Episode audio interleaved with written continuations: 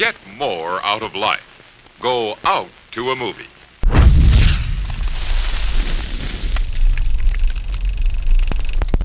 Ya llegó y ya está aquí. Bienvenidos al podcast de Hello There, donde hablamos de cine y cultura pop. Yo soy Brian. Yo soy Mero Diego. Y yo soy Goyo Díaz. Y bueno, el día de hoy tenemos un tema muy interesante para ustedes.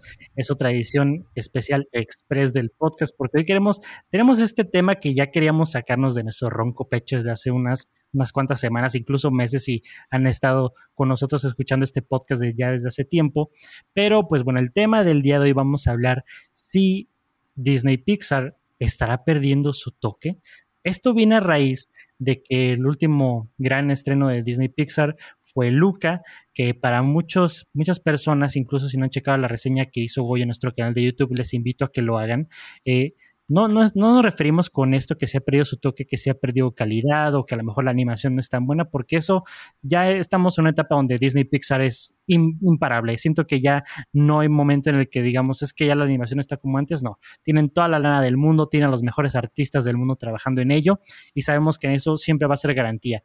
Lo que nos estamos preguntando será que si las historias ya no están siendo tan arriesgadas, bueno, no arriesgadas, sino tan complejas como antes, o a lo mejor puede que estén entrando como durmiéndose en sus laureles o qué será, porque después de entregarnos una joya como Soul, aunque a lo mejor Goyo no la considera como tal, nos entregan Luca, que para muchos eh, pues fue una, película muy, muy meh, muy como que sin esa chispa que te hacía como que es una película imperdible de Pixar y esto no tiene nada que ver con que haya sido una película que, que incluso se llegó a trabajar poquito en cuarentena, pero si no ahí les fallamos con el dato, pero bueno, eso es lo que queremos platicar en el día de hoy. Así que empecemos contigo, Diego.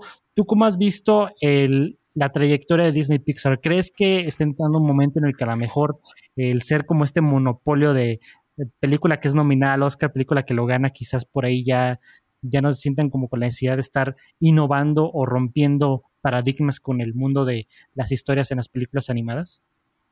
Yo creo que eh, sí ha bajado a lo mejor algunas eh, parte en la calidad de sus historias a veces, ¿no? Eh, como dices, técnicamente hablando es, es, de lo mejor que existe, pero eh, ya, o sea, ya ni siquiera te impresiona que veas así eh, los 20 mil pelitos del personaje, ¿no? O sea, eso ya, ya, no, ya, ya ni te impresiona.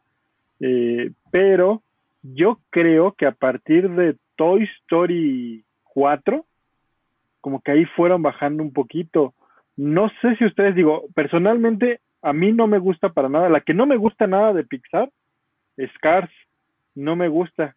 Y siento que con Cars creo que fue la, no sé ni cuántas hay, creo que hay dos o tres, no sé cuántas hay de Cars. Creo que hasta tres y un spin-off que era Planes.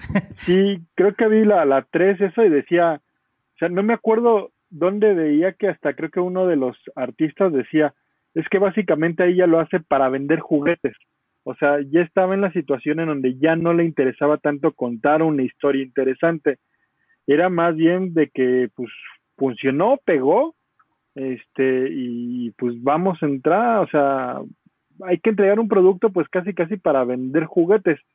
Entonces creo que ahí es donde se perdió. De hecho, yo lo comentábamos en, algún programa y estaba muy enojado también de que las películas que no merecían un Oscar, yo consideraba Toy Story 4. Era algo que no consideraba que, que, que ya que ganar un Oscar. Y las últimas que han sacado han tenido cosas interesantes. Sé que a Goyo ahorita nos va a decir por qué no le gustó Soul, pero creo que esa es de las que a mí se me hacen de las películas más arriesgadas de Disney, en este caso de Pixar, porque aquí sí intentaron hacer algo diferente, intentaron salirse de, la rutina, cosa que creo que regresaron con Luca, es una historia mm, bonita, así, digámoslo así a secas, bien hecha, pero no es algo que, que digamos, que te tenía acostumbrado Pixar, a que no solamente era la película bonita, sino que también te dejaba un buen mensaje, aquí se resuelve todo, se me hizo bastante rápido, está bien hecha, es una película, fíjese que eh, viéndolo ya con mi sobrina, porque a mi sobrina le encantó Lucas, pero mi sobrina tiene tres años, entonces puede ser que sea dirigido a ese público ahora infantil, de que ya son generación pues ya no es Z, ya no sé qué sea ella, ya es este, eh, que, que ella lo consumió, lo aceptó muy bien, ella lo quería ver en inglés, en español y en italiano. Eh, Qué loco.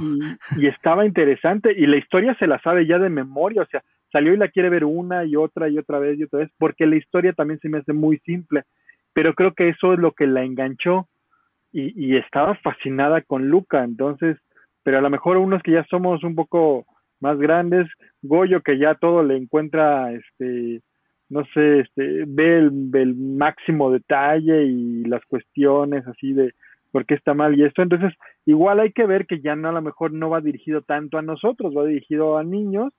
Eh, he visto que la mercancía de, de Lucas está vendiendo muy bien, los Funcos, eh, están teniendo cosas en McDonald's y sé que también la gente está buscando cosas de, de Lucas, entonces a lo mejor es esa parte, o sea, a lo mejor Pixar ahí ya dijo, vamos a hacer algo, o sea, no sé si tengan a alguien así como en Mercadotecnia o algo de que, ¿sabes que Ya esa generación con la que empezaron con Toy Story 1, ya están rucones, ya no nos importa y vamos a irnos con los chavitos, con las generaciones nuevas, que sabemos que se van a enamorar de estos productos y van a crecer 20 años amando nuestras películas.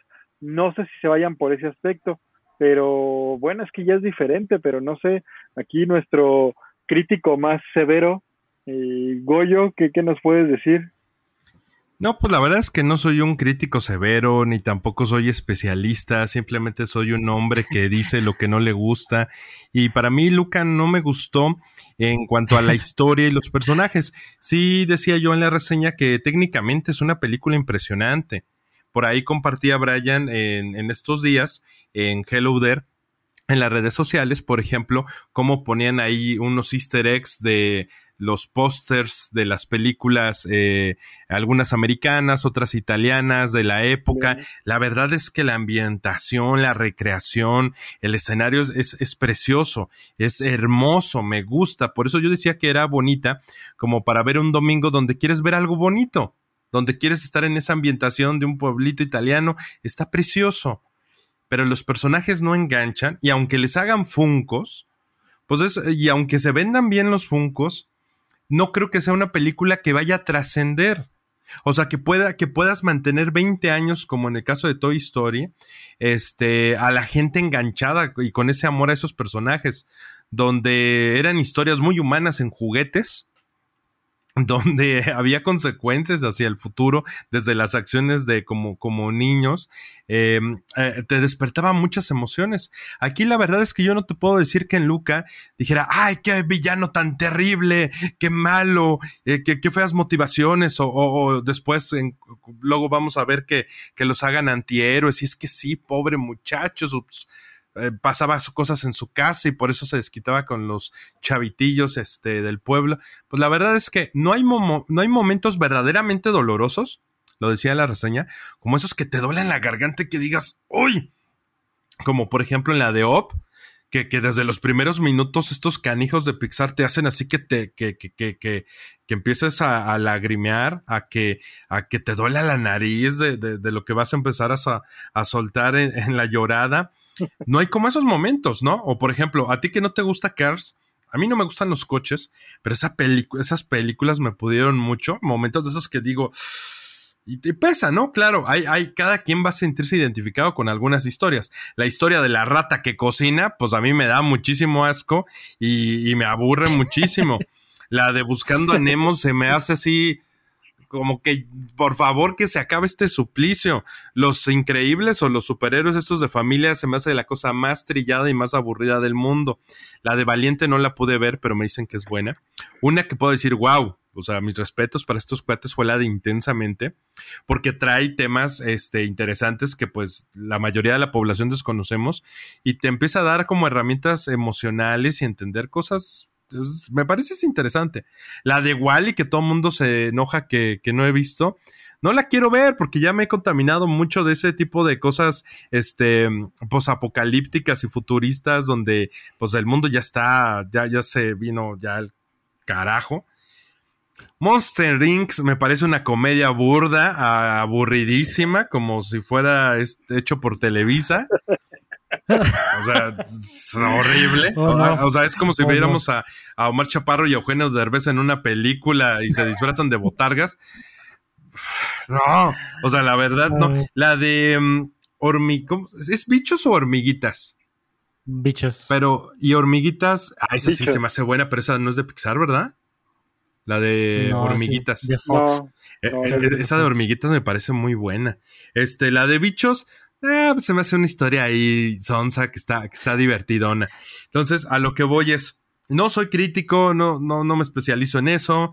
Este, ya llegué a una edad en que me he vuelto, me he vuelto como, como las ranas, ¿se acuerdan en, en Rocco? La vida moderna de Rocco, ¿se acuerdan del vecino que era una rana? Sí.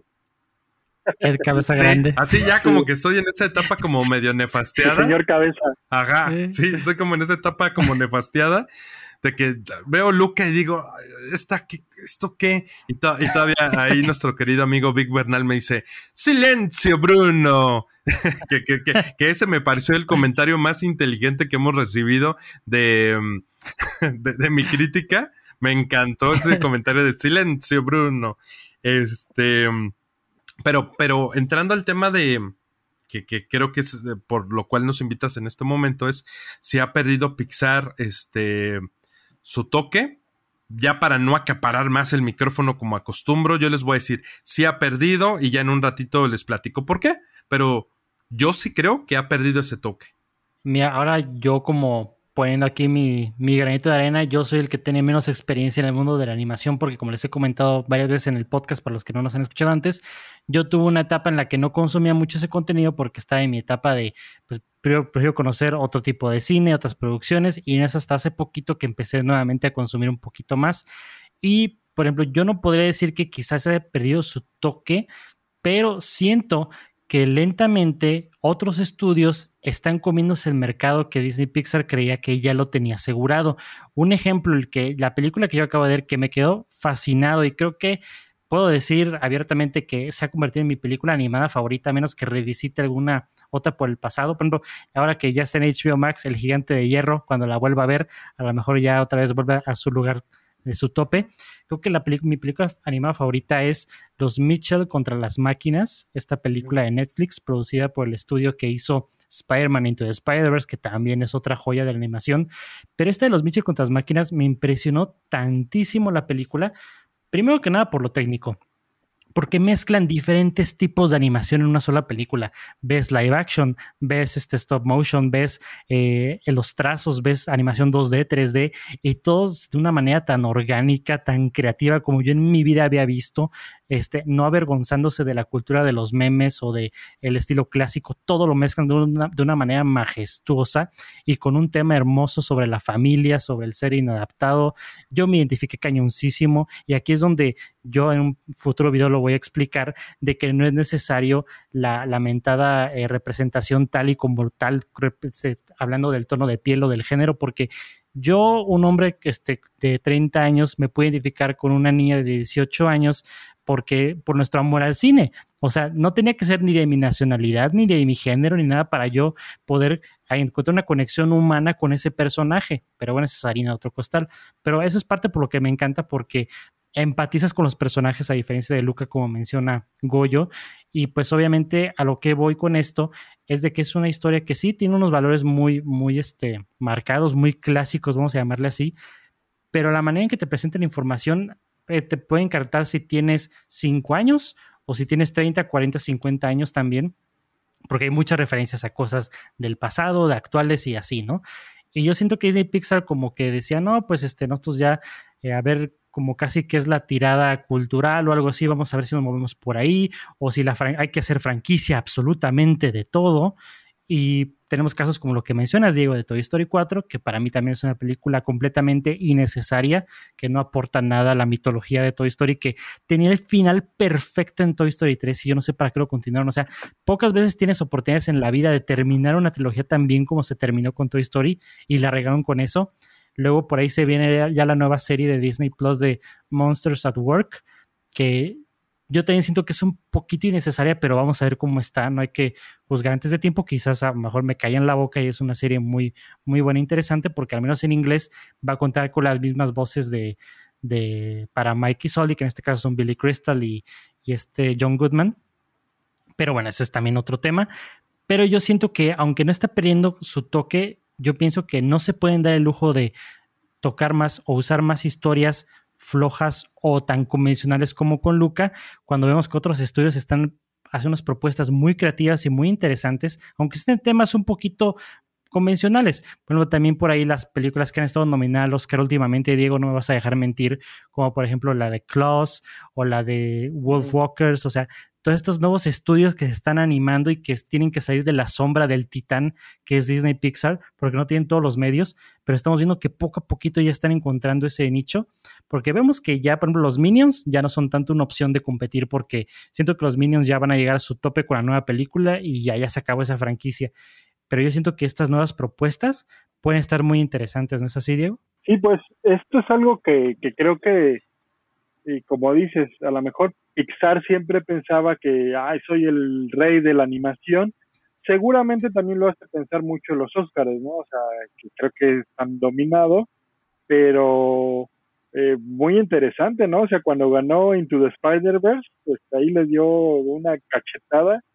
Pues sí, este, y no, hay más cosas interesantes, como dices, esta de eh, Mitchell, la familia Mitchell contra las máquinas, la verdad está muy buena aunque fíjate que ahí he platicado con amigos que tienen hijos chiquitos y dicen que se han aburrido. O sea, esta película es que los niños, o sea, si te diste cuenta, la película no está enfocada a niños, está enfocada más como hacia, o sea, hacia adolescentes, como gente como de 13 años, 15, que ya ven los memes y ya le entienden, pero un niño chiquito, pues no, no tanto, ¿no? O sea, niños como de 3 a 5, 6 años.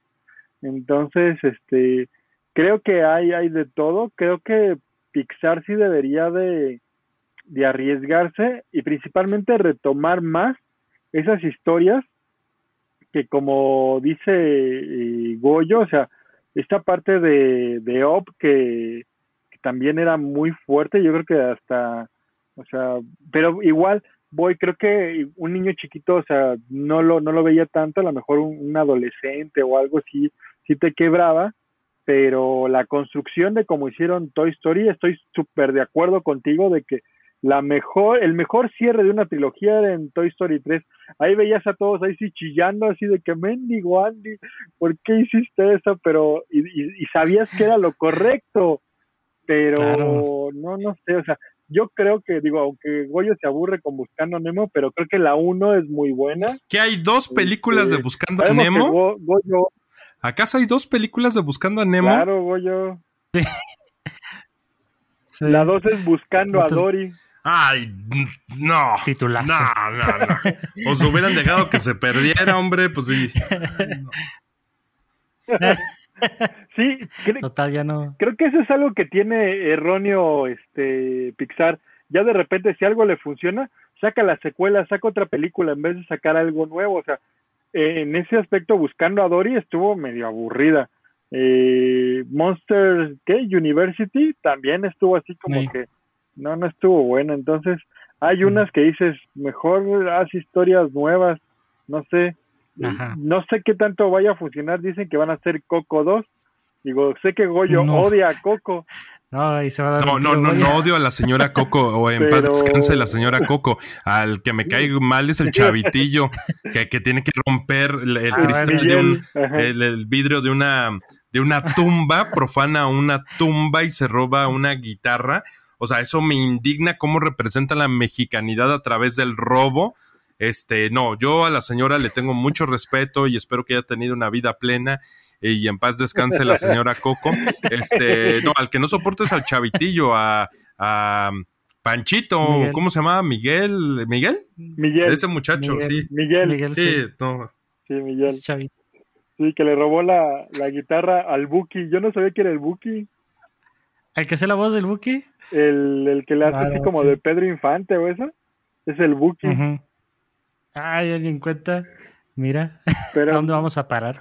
Sí, pero bueno, este, yo sí creo que, que tienen que echarle más ganitas. Digo, con Soul se arriesgaron. Para mí se me hace que, o sea, creo que ganaron en la parte musical.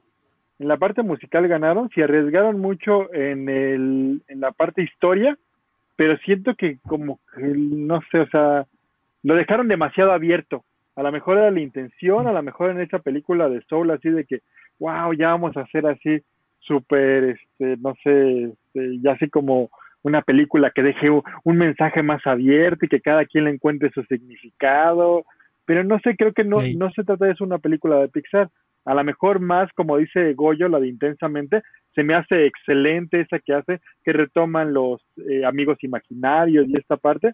Entonces, no sé, arriesgarse y, y ver, en algún momento vamos a ver a, a Pixar, aunque Goyo ya seguramente piensa que ya tiene como 10 descalabras, pero vamos a ver uno en donde le, le vaya muy mal, tanto en historia como a lo mejor en conceptos, y quién sabe si en animación, o sea, en animación Sony se lo está comiendo cañón, cañón se lo está comiendo Sony.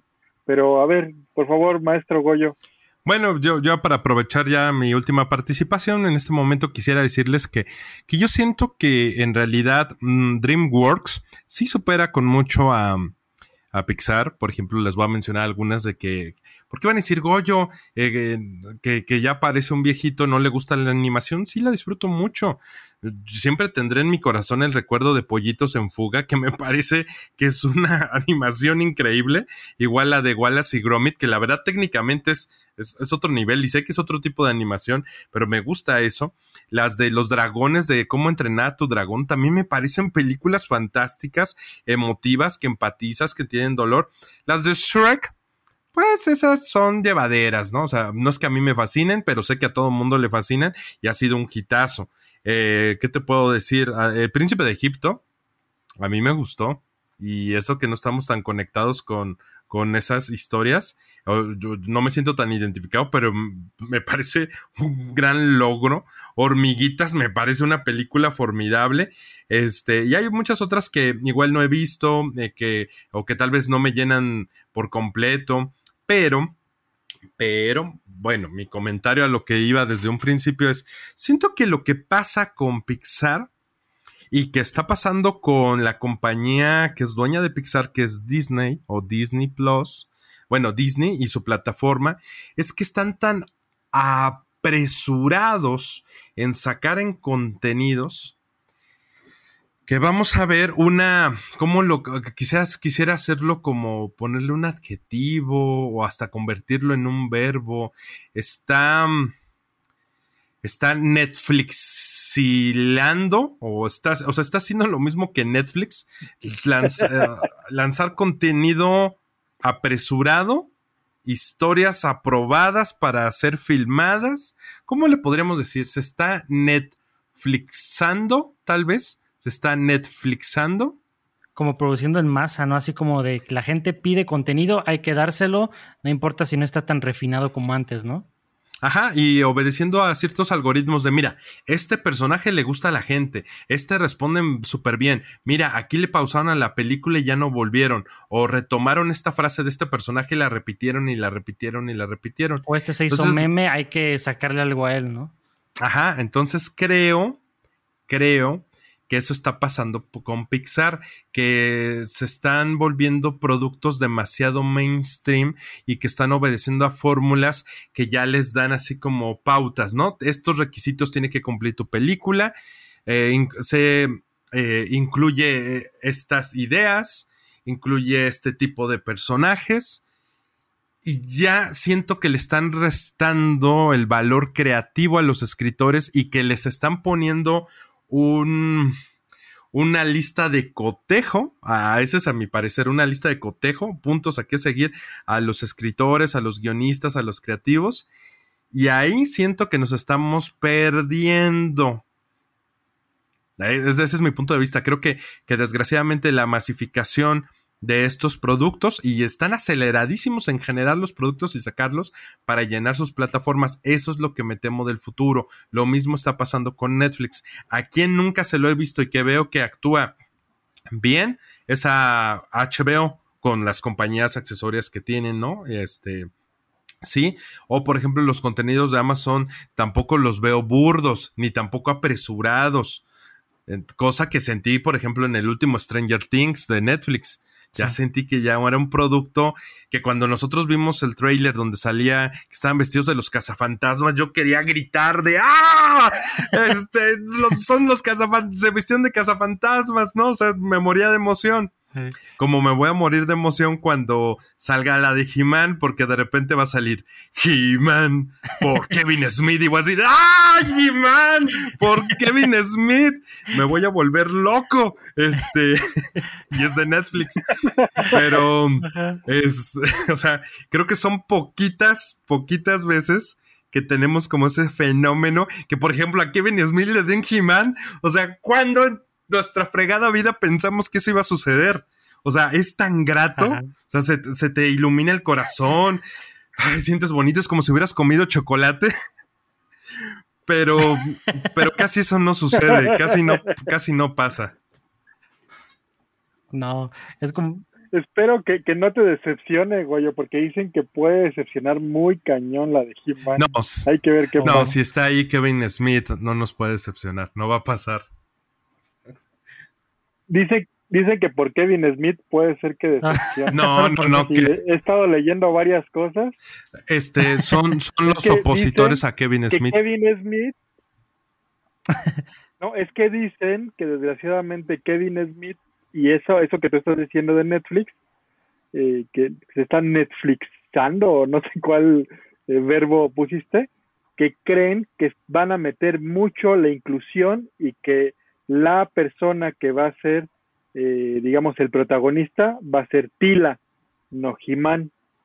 Entonces, eso es lo que a muchas personas, he visto muchos eh, seguidores eh, de, de He-Man y sí, y, a Kevin Smith se ha contradecido mucho y él mismo ha dicho, es que Tila va a tener un papel súper importante en la serie, pero mucha gente ha dicho, esperemos que no lo cambie y que ahora la persona importante y el protagonista sea una mujer fuerte como Tila y que He-Man nada más vaya a salir poquito tiempo en la serie. Puede ser, pero fíjate que creo, creo que no estaría mal porque pueden revitalizar la historia, porque, o sea, si nos concentramos a He-Man como el príncipe Adam, pues la historia se queda cortita, pero si le empiezan a dar más valor, por ejemplo, en una de las escenas se ve que Orco ese orco que queríamos y que de repente se ve que saca un poder increíble y que como que detiene a, los villanos, pues yo también quiero ver un orco con, ese poder, porque antes te lo ponían como medio bufón.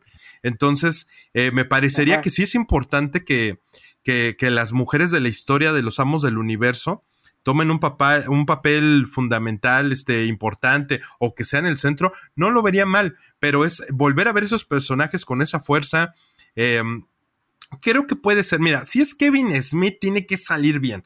Y si no, pues aquí ya me voy a poner a llorar si, si la obra no sale tan buena. Pero, este, tengo muchas esperanzas porque Kevin Smith es muy bueno. Y yo, yo creo que vas es un hombre muy inteligente, ojalá lo sepa manejar. Y veo la, la inclusión de los personajes femeninos que, tomen mayor importancia que los masculinos. Eh, me parece excelente porque podría llegar a otras generaciones. Cuando ustedes vieron el documental de, de He-Man y que aparece Shira, em, los creadores de He-Man en algún momento se estaban muy enojados porque pensaban que cuando apareciera Shira, los niños iban a dejar de comprar y en algunos casos dejaron de comprar. Hay que ver ese documental, está interesante, porque decían, es que como las niñas ya van a tener a su muñeca que es Shira, los niños ya no van a querer jugar con He-Man. Y creo que esa visión era como un poquito limitada y no consideraba un tema más complejo de por, pues hay un momento en que estás agotando a tu mercado con tantos muñecos, porque He-Man fue una de esas sagas de muñecos increíble que, sacaron hasta por montones. Pero, Diego, pocas veces te voy a decir esto, pero ten fe en que disfrutemos eh, de He-Man con todos sus personajes en Netflix. Sí, yo, yo espero esto, yo realmente espero, o sea, he, he, visto que dicen mucho eso, hay que ver la historia, Tila se me hacía un buen personaje, hay que verlo, Digo, espero que nada más no vaya a ser de que ahora les cambien eh, pues la identidad o la historia. No sé, esperemos a ver qué, con qué nos sorprende Kevin Smith y, bueno, y, dicen que va a retomar la historia de los 80. Entonces va a estar interesante, pero en su momento yo creo que Brian tenemos que hacer forzosamente un episodio dedicado a He-Man. Completamente. Fíjate, que de la identidad a mí me parece que podría estar muy padre, porque por ejemplo, si hablábamos del mismo orco, que, que era un, un, ser especial, mágico, medio tímido, pues que de repente te, saque esa fuerza interior. Por eso yo creo que tal vez no estaría tan mal que, que cambiaran un poquito las identidades, ajustándose a, a valores de, de respeto y de derechos humanos que hay que transmitir a las nuevas generaciones. Me parece que es interesante y yo creo que lo padre que, que, estoy observando es que ya va a dejar de estar tan caricaturizado porque pues una cosa eran los cómics que te acuerdas de que venían en las cajas y otra era la historia que veíamos en las caricaturas donde hasta Skeletor era bonachón y que de repente tenía sus chistoretes. Siento que ahora vamos a ver una historia pues sombría donde sí sea un verdadero villano y, no esté ahí cotorreando. Y lo que me gusta es que el príncipe Adam ahora sí ya no se ve como el He-Man fuerte, solamente que con, con ropa casual Ahora sí se ve delgadito, se ve menudito como Steve Rogers antes de ser Capitán América. Y cuando haga su transformación, pues va a mm. convertirse en un hombre colosal, este, tipo Conan, el bárbaro. Entonces creo que ese, ese juego que, van a hacer ya va a ser congruente, ¿no? Ahora sí vas a decir, ¿a poco el príncipe Adam es He-Man? Antes era, oye, pues nada más broncealo y es He-Man, era, era, lo mismo. Pero bueno, tienes toda la razón. Va a estar interesante tener episodios sobre He-Man. Y espérenlos completamente aquí en el podcast que hagamos nuestra remembranza de He-Man y eventualmente también pues vamos a tener comentarios de la nueva serie de Netflix que también ya se estrena pues ya ya este creo que ya para que ustedes estén escuchando ya es julio así que se estrena a finales de julio así que para que estén muy muy al pendiente y pues bueno, esas fueron nuestras opiniones de, ya hablamos de otro lado de la animación, pero está muy interesante. Siento que me gustaría retomar temas de sobre animación, películas animadas en un futuro aquí en el podcast. Pero esas fueron nuestras opiniones de si creemos que Pixar va en decadencia o si a lo mejor ya no está arriesgando o se, se le están comiendo el mandado.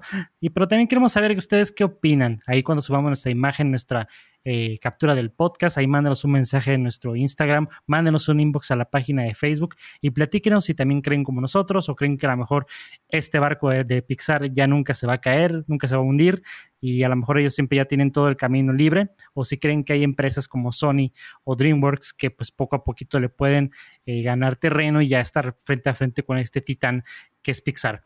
Pero pues bueno, también les decimos una vez si ustedes han disfrutado este podcast, les pedimos de favor que lo compartan con sus amigos, califíquenos con cinco estrellitas ahí en Apple y en Spotify también ahí les den follow para que también no se pierdan ningún episodio, ya sea de nuestros podcasts regulares de Hello There o de Mantequilla Extra, donde hacemos reseñas de películas. Pero pues bueno, yo creo que con estas, estas impresiones, estos pensamientos, es como ya vamos concluyendo esta edición del podcast. También, nuevamente recordando que nos sigan en redes sociales como arroba Hello Oficial. Nos pueden encontrar así en todas las plataformas. Y también como discutíamos rápidamente sobre las figuras de He-Man y todo, saben que también está ahí nuestro canal de Super Muñecos, tanto en YouTube como en Instagram. Nos encuentran como este arroba super-muñecos y para que no se pierdan todo lo último en el mundo de los coleccionables. Así que bueno, eso fue todo por el día de hoy. Yo soy Brian. Yo soy Mero Diego. Y yo soy Goyo Díaz. Y si no nos vemos antes, buenos días, buenas tardes y buenas noches. We sincerely appreciate your patronage and hope we've succeeded in bringing you an enjoyable evening of entertainment. Please drive home carefully and come back again soon. Good night.